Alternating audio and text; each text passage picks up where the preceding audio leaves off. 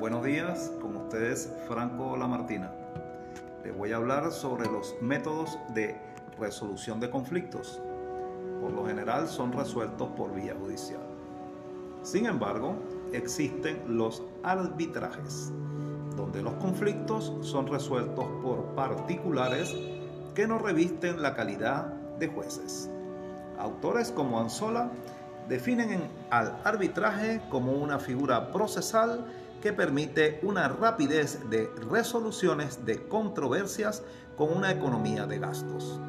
El arbitraje se promueve para resolver las controversias que surjan y mediante una conciliación o una mediación se resuelve el problema.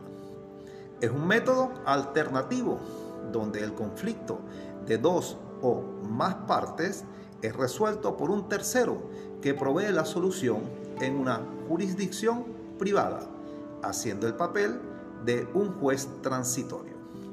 En la doctrina procesal se considera que en su aceptación resuelve conflictos intersubjetivos y se convierte en cosa juzgada. La ley de arbitraje comercial reconoce de pleno derecho los laudos emitidos por árbitros que hayan sido designados, bien sean por los mismos árbitros o por las partes según el acuerdo, o en su defecto por el juez de primera instancia. Esto último aplica con similitud a lo enumerado en los tres parágrafos del artículo 610 del Código de Procedimiento Civil.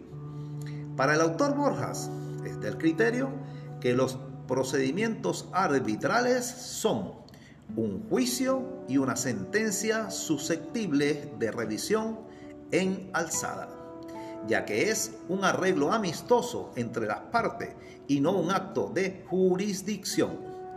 Los arbitrajes pueden ser institucionales, que son aquellos que se realizan a través de los centros de arbitraje a los cuales se refiere la ley y arbitrajes independientes es aquel regulado por las partes sin intervención de los centros de arbitraje.